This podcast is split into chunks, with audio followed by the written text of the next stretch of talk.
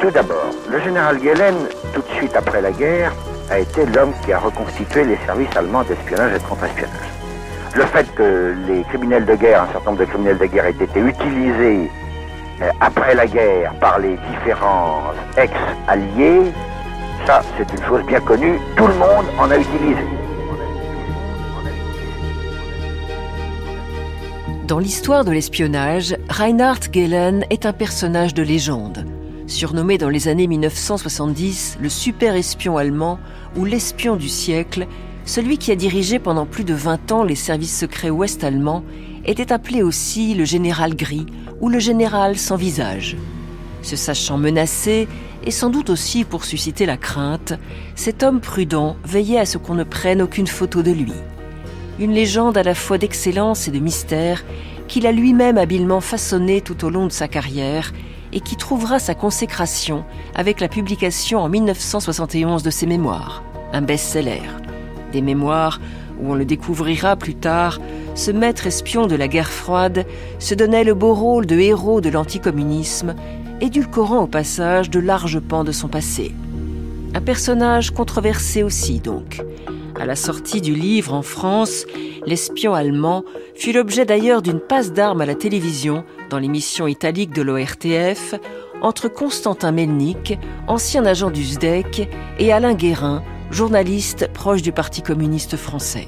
Qui est Galen Galen est un des hommes les plus fascinants de ce siècle, le prototype de l'homme d'État et qui peut, dans l'histoire de l'Europe, être comparé même au général de Gaulle parce qu'il a joué sur le rôle de l'Europe une influence assez fondamentale. Vous me permettrez de répondre à une audace, c'est la comparaison avec le général de Gaulle. Je rappellerai simplement Stalingrad et l'effet que ça a pu avoir pour les gens de la France libre et de la résistance à l'époque. À l'époque de Stalingrad, le général Gehlen s'occupait du renseignement pour la Wehrmacht contre les armées soviétiques. Le ressort de Gehlen, c'est l'anticommunisme. S'il fallait faire un extrait chimique de l'anticommunisme le plus pur, ce serait Gehlen. Mais écoutez, alors là, non, je moi, moi, je ne vous ai pas interrompu. Non, mais là, Bon, alors laissez-moi parler.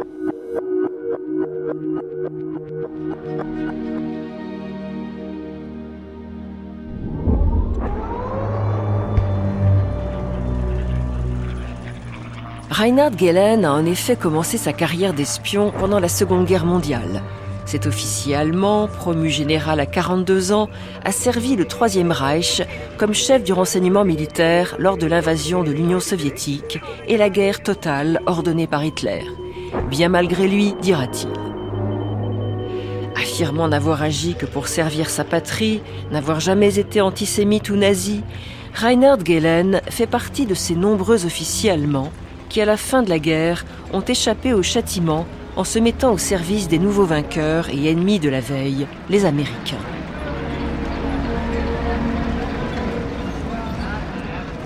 Dans les ruines encore fumantes du Troisième Reich, Reinhard Gehlen avait compris qu'une nouvelle guerre se préparait, que l'URSS, l'allié alors des États-Unis, serait demain leur ennemi numéro un.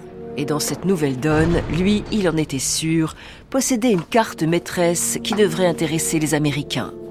Prévoyant, Gehlen avait mis en lieu sûr des milliers de documents ultra secrets sur la réalité soviétique.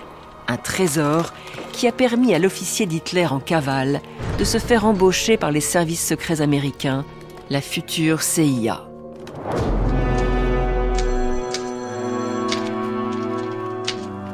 Au lendemain de la guerre, les Américains, préférant ne rien savoir de son passé, ont placé Reinhard Gehlen à la tête de l'agence de renseignement de l'Allemagne de l'Ouest, l'organisation Gehlen. L'ex-général d'Hitler était désormais l'homme indispensable en Europe dans la lutte anticommuniste des débuts de la guerre froide.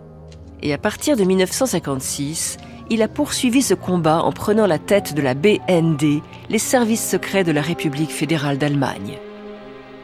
Mais au-delà de la légende, la carrière de Reinhard Gehlen était-elle aussi héroïque et pure qu'il l'a prétendu Il faudra attendre les années 2000 pour que des historiens accèdent aux archives de la BND et lèvent le voile sur les zones d'ombre de celui qui, pendant la conquête de l'Union soviétique, fut un homme clé du renseignement nazi. À ce titre, Gehlen est sans doute un des meilleurs exemples du cynisme en matière d'espionnage, de sa part ou de celle de ceux qui l'ont employé.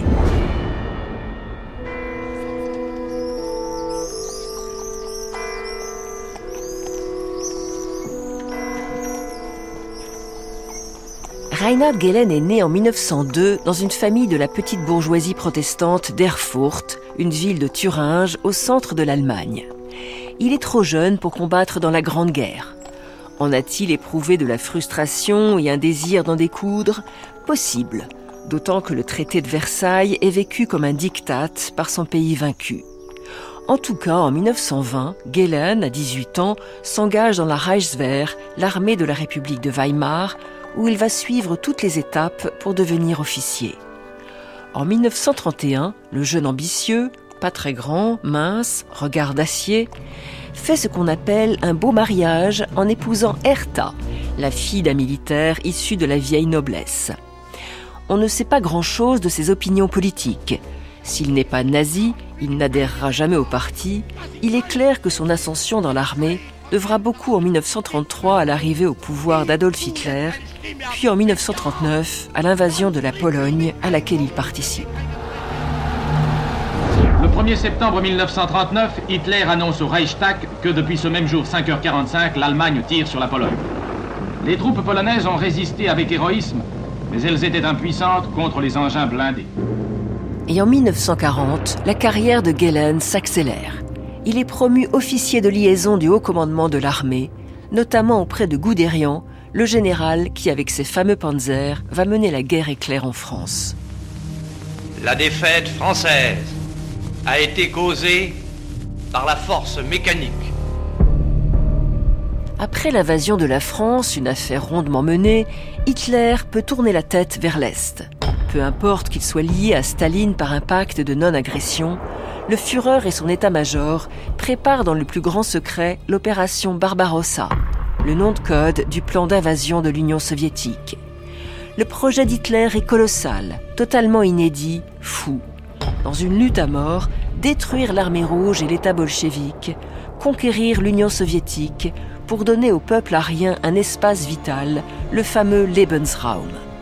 Les millions de civils qui y vivent appelés Untermensch, les sous-hommes, sont destinés à être soit réduits en esclavage, soit exterminés. Pour les Slaves, exterminés partiellement, et pour les Juifs, l'extermination doit être totale. Des unités spéciales, les Einsatzgruppen, sont chargées d'exécuter les massacres. Le service de Reinhard Gehlen participe à la préparation de l'invasion. Le jeune officier donne entière satisfaction à ses supérieurs. Galen possède des compétences et une force de travail inhabituelles. Est doté d'une grande faculté à façonner les projets et à stimuler la fougue des soldats. Il est fait pour des postes à responsabilité au sein de l'état-major. L'opération Barbarossa est lancée le 22 juin 1941 à l'aube.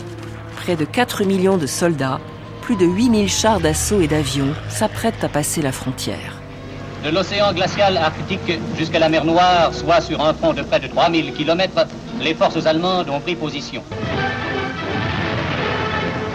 La rapidité de l'attaque allemande a surpris les Russes. En moins de 7 jours, 2233 chars blindés et 600 pièces d'artillerie sont tombées entre les mains des troupes allemandes.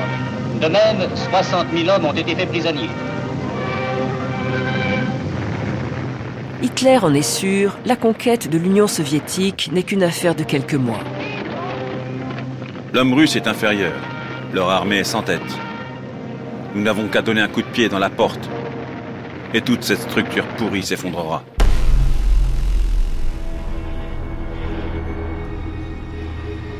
Hitler se trompe. La porte russe résiste. Après des débuts fulgurants, la Wehrmacht, qui n'a pas réussi à atteindre Moscou, subit un grave échec en décembre 1941. Plus d'un million de soldats allemands ont déjà été tués ou faits prisonniers.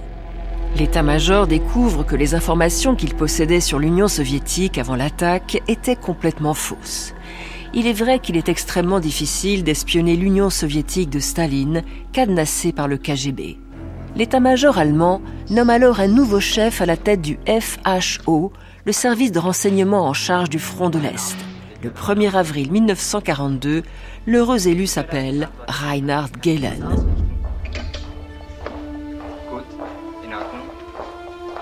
Ce jour-là, il ne peut évidemment pas imaginer que l'espionnage de l'Union soviétique sera jusqu'au bout la grande affaire de sa vie. D'abord au service d'Hitler, ensuite de la CIA et pour finir de la République fédérale allemande.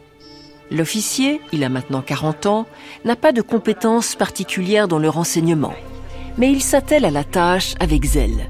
Alors que la situation militaire semble désespérée, sa responsabilité en effet est énorme. Il est censé fournir chaque jour à l'état-major une analyse précise des objectifs de l'armée rouge, le mouvement de ses troupes, les routes qu'elles empruntent, les effectifs, l'armement, le ravitaillement, etc. Gelen cherche aussi à s'entourer de personnes à peu près compétentes, connaissant au moins la Russie et la langue russe. Ses premières recrues s'appellent Gerhard Wessel, 29 ans, d'une forte capacité d'analyse, et Hermann Baun, un jeune russophone originaire d'Odessa. Les deux officiers, on le verra, seront liés toute leur vie à Gelen par une sorte de pacte, l'accompagnant dans son étonnante reconversion après-guerre.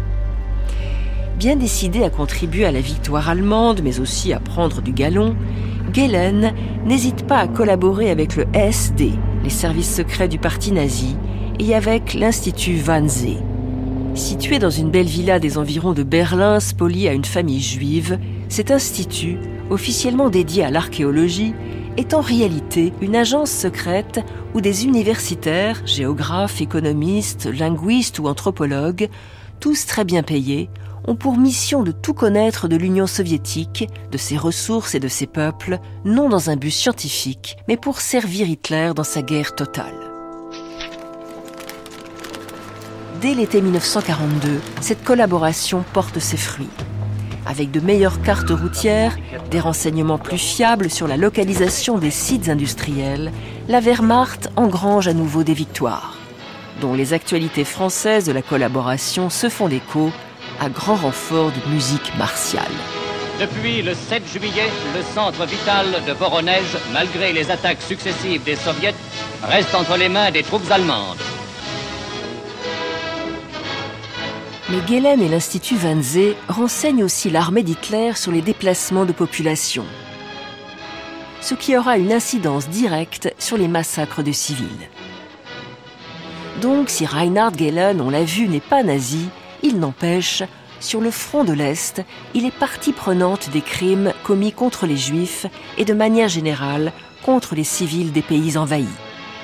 Les prisonniers de guerre soviétiques ne sont pas épargnés.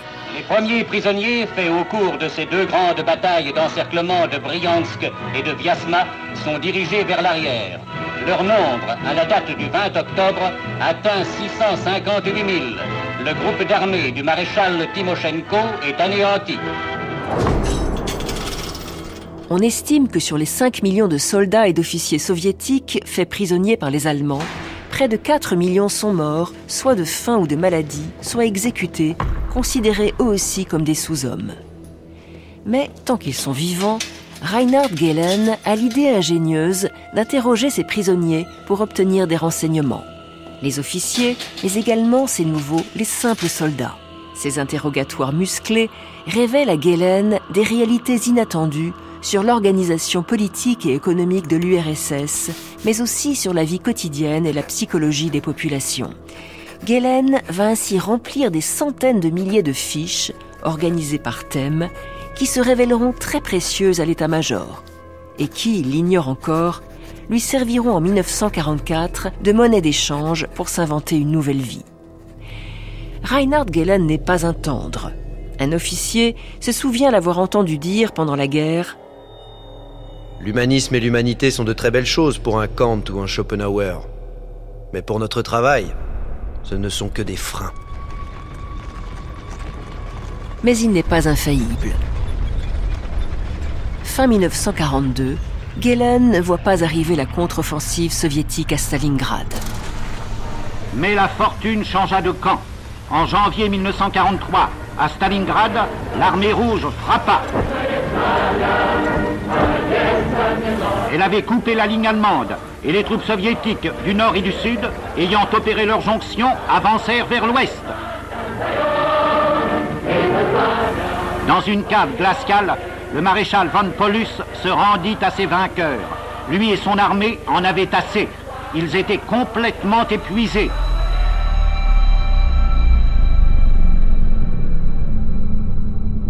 Après Après la défaite de Stalingrad, Gelen a l'idée de constituer une armée avec des prisonniers de guerre soviétiques et des anticommunistes désireux de combattre Staline. L'armée du général Vlasov, un russe qui a fait allégeance à Hitler. En 1943, un de ses représentants en France est invité à un meeting à la gloire de l'armée allemande. Mesdames, Messieurs, je veux vous certifier que les Russes habitant la France sont prêts à soutenir par tous les moyens le général Vlasov et le mouvement russe de libération. Leur haine profonde des dirigeants rouges et leur amour de la Russie n'a pas changé et n'a pas diminué. En réalité, Hitler n'a aucune confiance dans ce Vlasov et ne fera appel à lui qu'à la toute fin du conflit. Encore un échec pour Reinhard Gehlen. Vlasov sera livré à l'armée rouge, jugé à Moscou et pendu. Plus tard, dans ses mémoires, Gehlen affirmera qu'après Stalingrad, il a compris que la guerre à l'Est était ingagnable, qu'il en a informé l'état-major, mais que Hitler, dans sa folie, n'a rien voulu entendre. Il affirmera aussi avoir participé au complot des officiers pour assassiner Hitler le 20 juillet 1944. Ici le général Olbricht. Le Führer Adolf Hitler est mort. Engagez l'opération Valkyrie. Mais non, Hitler n'est pas mort. Pour en donner la preuve, les actualités françaises s'empressent de diffuser le reportage tourné au quartier général du Führer. Après l'attentat manqué contre le chef de l'État allemand, cet aspect de la pièce du grand quartier général, où le Führer s'entretenait avec ses collaborateurs, atteste la puissance de l'explosion.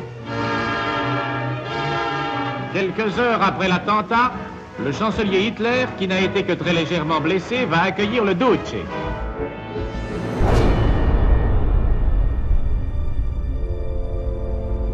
Plusieurs dizaines de conjurés seront jugés et condamnés à mort.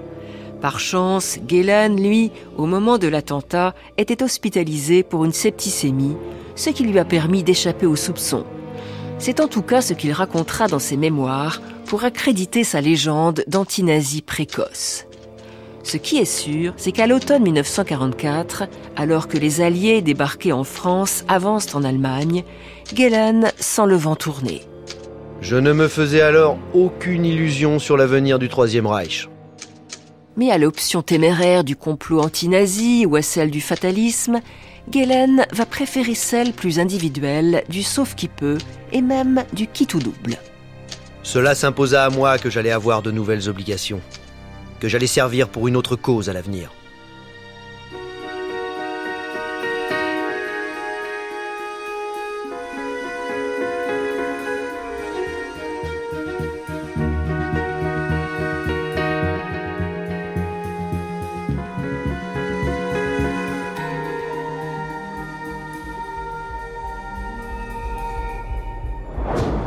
Pragmatique, cet anticommuniste viscéral comprend que l'alliance des Occidentaux et des Soviétiques ne tiendra pas, qu'une fois Hitler vaincu, une guerre nouvelle commencera entre le Royaume-Uni et les États-Unis d'une part et l'URSS de l'autre.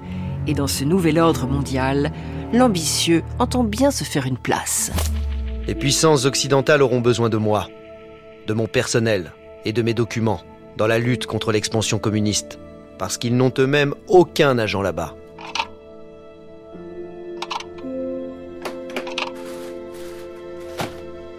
En mars 1945, alors que la Wehrmacht continue de se battre pied à pied, le général Gehlen, lui, dans le plus grand secret, fait copier sur microfilm les milliers de fichiers qu'il a constitués sur l'Union soviétique et les fait emballer dans une cinquantaine de caisses métalliques étanches. Puis en avril, après avoir mis en sécurité sa femme et ses enfants, Gehlen retrouve Gerhard Wessel et Hermann Baun à Bad Elster, une petite ville d'eau dans la Saxe. Là, les trois officiers du FHO vont sceller un pacte que dans ses mémoires, Gehlen nommera pompeusement le pacte de Bad Elster. Ils s'engagent à mettre en lieu sûr leurs documents et dans les semaines qui viennent, dès que possible, à les donner aux Américains. Dès le lendemain, les trois compères descendent vers le sud, le plus loin possible de l'armée rouge qui avance dangereusement en Allemagne. Ces officiers, qui ont abandonné leurs uniformes et volé des documents confidentiels, risquent aussi à tout moment d'être exécutés pour désertion et haute trahison. Le 19 avril, ils arrivent à Ellenzalm, un village perdu très haut dans les Alpes bavaroises. Là, les trois déserteurs enterrent dans des prés leurs précieuses caisses, puis ils vont se cacher dans un chalet en bois. C'est là, planqué dans ce décor de montagnes, de rivières et de pâquerettes, un vrai paysage à la Heidi, que les trois officiers d'Hitler vont attendre patiemment la chute du Troisième Reich. Gelen s'en souviendra, non sans un brin d'émotion. La vie dans la nature libre était vraiment enchanteresse.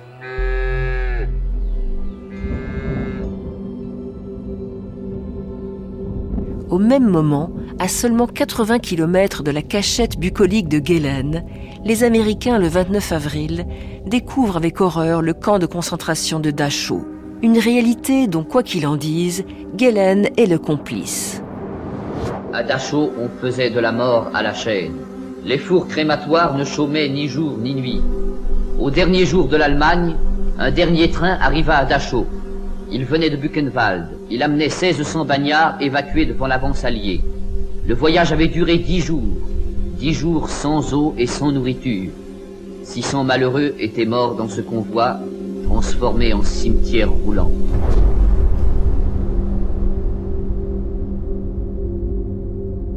Le lendemain 30 avril, Hitler se suicide dans son bunker de Berlin. Deux jours plus tard, après deux semaines d'une bataille acharnée, l'armée rouge entre dans Berlin. Le 8 mai 1945, la capitulation de l'Allemagne marque la fin en Europe de la Seconde Guerre mondiale. Le jour même, le général de Gaulle annonce la nouvelle aux Français. La guerre est gagnée. C'est la victoire des Nations Unies et c'est la victoire de la France. L'ennemi allemand vient de capituler devant les armées alliées de l'Ouest et de l'Est. L'Allemagne est abattue et elle a signé son désastre.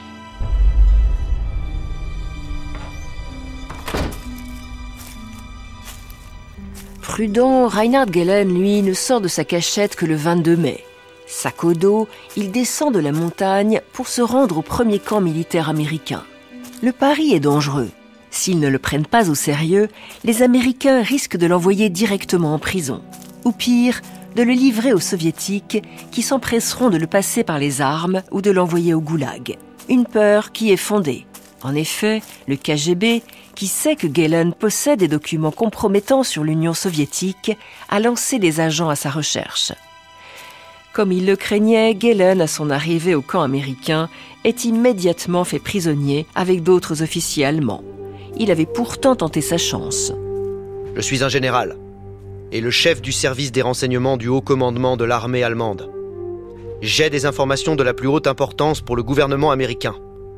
Et je dois être conduit immédiatement auprès d'un commandant supérieur. Mais en face de lui, le jeune officier américain reste de marbre. Vous étiez un général. Vous étiez, monsieur. Et s'il vous plaît, ne me dites pas ce que je dois faire. Reinhard Gellen va croupir de longs mois en prison, jusqu'au jour où un général américain, qui n'a aucune confiance dans l'Union soviétique, s'intéresse à lui. Que l'on recherche ce type qui inquiète tellement les Russes. C'est donc ce général qui reçoit Gellen, l'écoute et décide de travailler avec lui. Gellen avait raison. Les services secrets américains, encore très balbutiants, ils n'ont été créés qu'en 1942, n'ont aucun agent en Union soviétique et manquent cruellement de renseignements sur cet allié de plus en plus menaçant. Gelen indique aux Américains où sont enterrées ses caisses et accepte en août 1945 de s'envoler avec son précieux butin pour les États-Unis, accompagné de sept de ses camarades qu'il a réussi à faire libérer de leur camp de prisonniers. À Washington, dans le plus grand secret, Gelen présente aux Américains un rapport complet sur l'armée rouge, les divisions, les effectifs, les écoles militaires, la structure de production d'armement, des photos aériennes des nœuds ferroviaires russes, des rapports sur le moral des troupes et de la population, mais aussi un véritable trésor, des listes de noms d'officiers. des renseignements inestimables qu'aucun service secret allié alors ne possède. Grâce à ce général allemand, c'est une mine d'or que nous avons ouverte.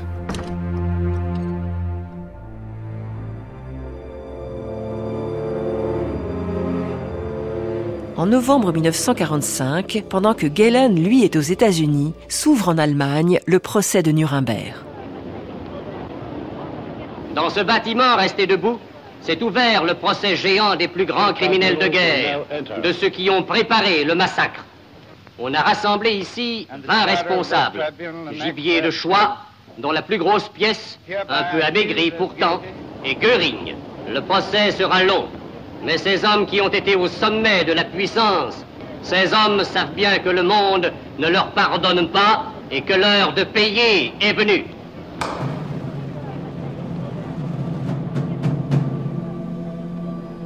Gehlen a réussi à sauver sa peau, mais ses ambitions vont plus loin. Les tensions sont de plus en plus vives entre les Occidentaux et les Soviétiques.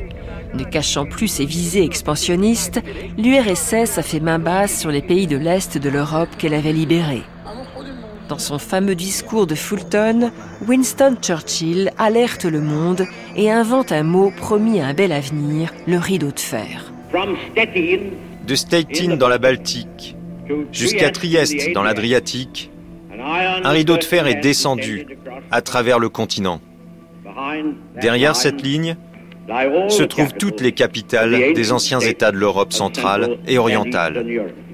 Varsovie, Berlin, Prague, Vienne, Budapest, Belgrade, Bucarest et Sofia. Toutes ces villes célèbres et les populations qui les entourent se trouvent dans ce que je dois appeler la sphère soviétique.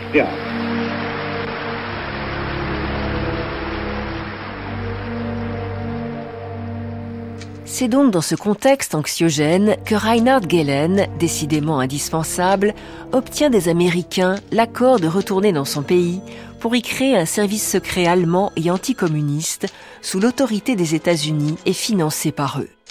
À l'été 1946, Gehlen est un homme neuf. De retour en Allemagne, maintenant blanchi pour ses activités dans la Wehrmacht, il prend la tête de l'organisation secrète qui va tout simplement prendre son nom et ceci jusqu'en 1956, l'organisation Gehlen.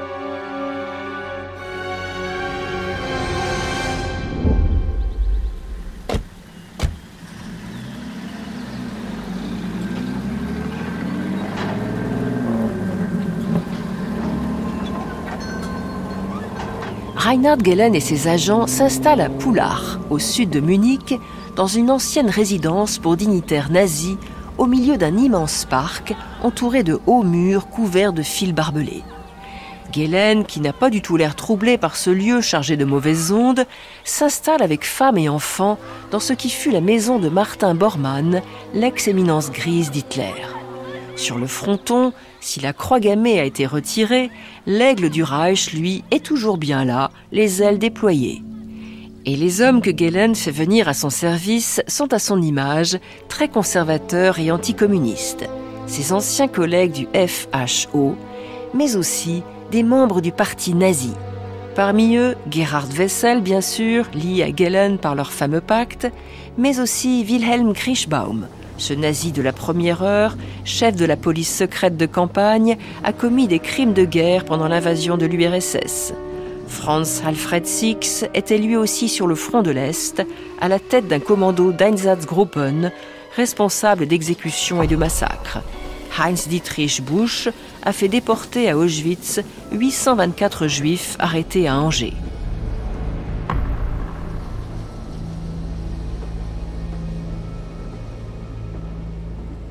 La liste noire est longue, mais les services secrets américains qui financent l'organisation Gehlen préfèrent fermer les yeux sur le recrutement de ses agents. L'urgence pour les États-Unis est d'avoir une Allemagne de l'Ouest solide face au bloc communiste et d'obtenir des renseignements sur l'Allemagne de l'Est et sur l'Union soviétique.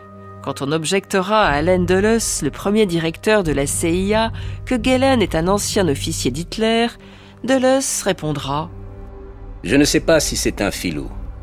Il est de notre côté et c'est tout ce qui compte. Il y a peu d'archevêques dans l'espionnage, et on n'est pas obligé de l'inviter à son club. En réalité, les Américains ne sont pas les seuls à employer d'anciens nazis. Tous les services secrets de l'époque le font, même la France, même l'Allemagne de l'Est, même l'Union soviétique. Pour répondre à la demande américaine, Gehlen, qui n'a pas de super espion posté à Moscou, décide d'utiliser la bonne vieille méthode qu'il avait mise au point pendant la guerre, interroger des prisonniers de guerre, mais cette fois des Allemands. Plus de 3 millions de soldats allemands avaient été faits prisonniers par l'armée rouge. Ils reviennent dans leur pays, parfois bien des années après la fin de la guerre.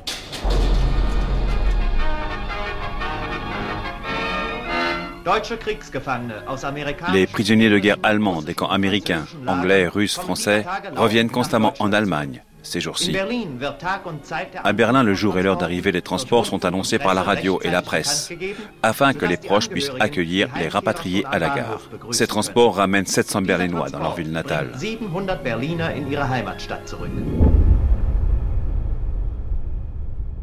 En URSS, ces prisonniers étaient employés à soutenir l'effort de guerre soviétique, fabriquer des armes, travailler dans les kolkhozes ou dans les mines. Ils ont donc pu voir de près les infrastructures de l'armée rouge. En questionnant ces prisonniers, l'organisation Gehlen, et à travers elle les Américains, découvrent ainsi que les Soviétiques, depuis la fin de la guerre, n'ont fait qu'intensifier leur production d'armes, de chars d'assaut et de sous-marins. Un jour, un agent de l'organisation Gehlen interroge un ex-prisonnier qui a travaillé comme éboueur dans une usine chimique en URSS. Celui-ci lui raconte que là-bas, il a mis la main sur une pierre rouge intrigante produisant des étincelles. Avec cette pierre, il a fabriqué un briquet qu'il accepte de donner à l'agent de l'organisation Gehlen. Quand le briquet arrivera dans les labos des services secrets à Washington, on découvrira que cette pierre rouge est radioactive, la preuve que les soviétiques travaillaient déjà au développement d'une bombe atomique.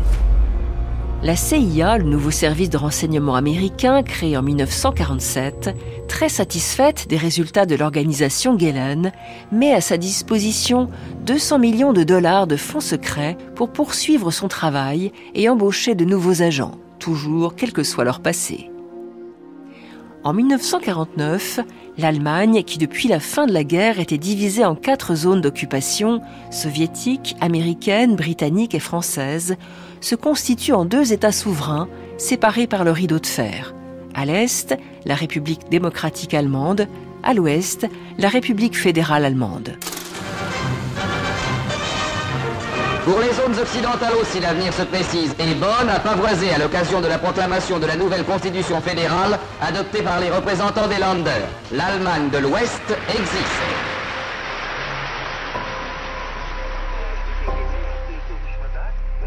En 1956, l'Allemagne de l'Ouest se dote d'un véritable service secret d'État, la BND, dont Reinhard Gehlen, sans grande surprise, devient le directeur. La situation tout de même est cocasse, pour ne pas dire choquante. Celui qui nomme l'ex-général d'Hitler à la tête de la BND est un anti-nazi convaincu de la première heure, le chancelier ouest-allemand Konrad Adenauer. Mais guerre froide oblige, Adenauer n'a pas le choix. La décision a été prise à Washington.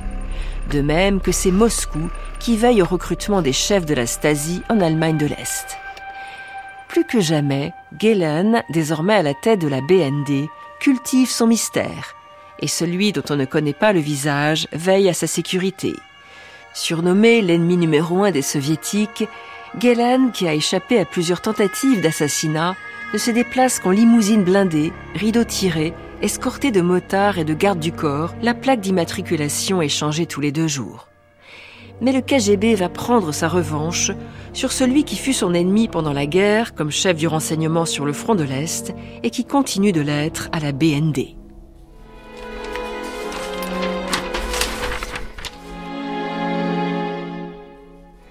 En 1961, Reinhard Gehlen découvre avec horreur que l'homme qu'il a placé cinq ans auparavant à la tête du contre-espionnage contre l'Union soviétique est en fait un agent double travaillant pour Moscou.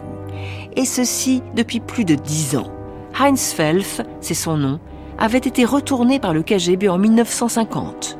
Les renseignements qu'il a fournis pendant plus de dix ans au KGB ont conduit à l'arrestation de plus de 90 agents de la BND en poste à l'Est.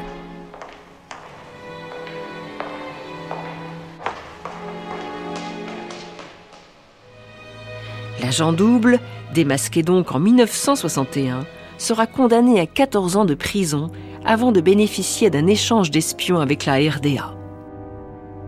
Heinz Felf avait pourtant le profil parfait selon les critères de Gellen. Il avait adhéré très jeune aux jeunesses hitlériennes avant d'entrer au SD, les services secrets des SS. Cette sale affaire va précipiter la chute de Gellen, qui en 1968 entame une retraite paisible. Il en profite pour écrire ses mémoires. Reinhard Gellen meurt en 1979 à l'âge de 77 ans sans que jamais personne ne soit venu le déranger avec des questions embarrassantes.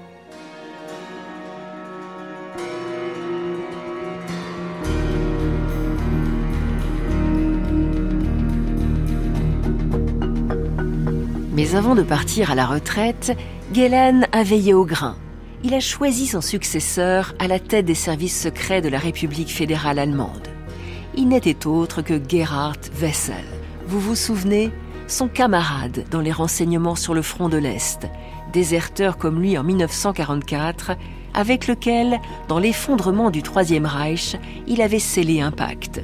Ensemble, sans état d'âme, ils avaient mené la guerre d'Hitler contre le judéo-bolchevisme avant, sans transition, de se mettre au service de la CIA.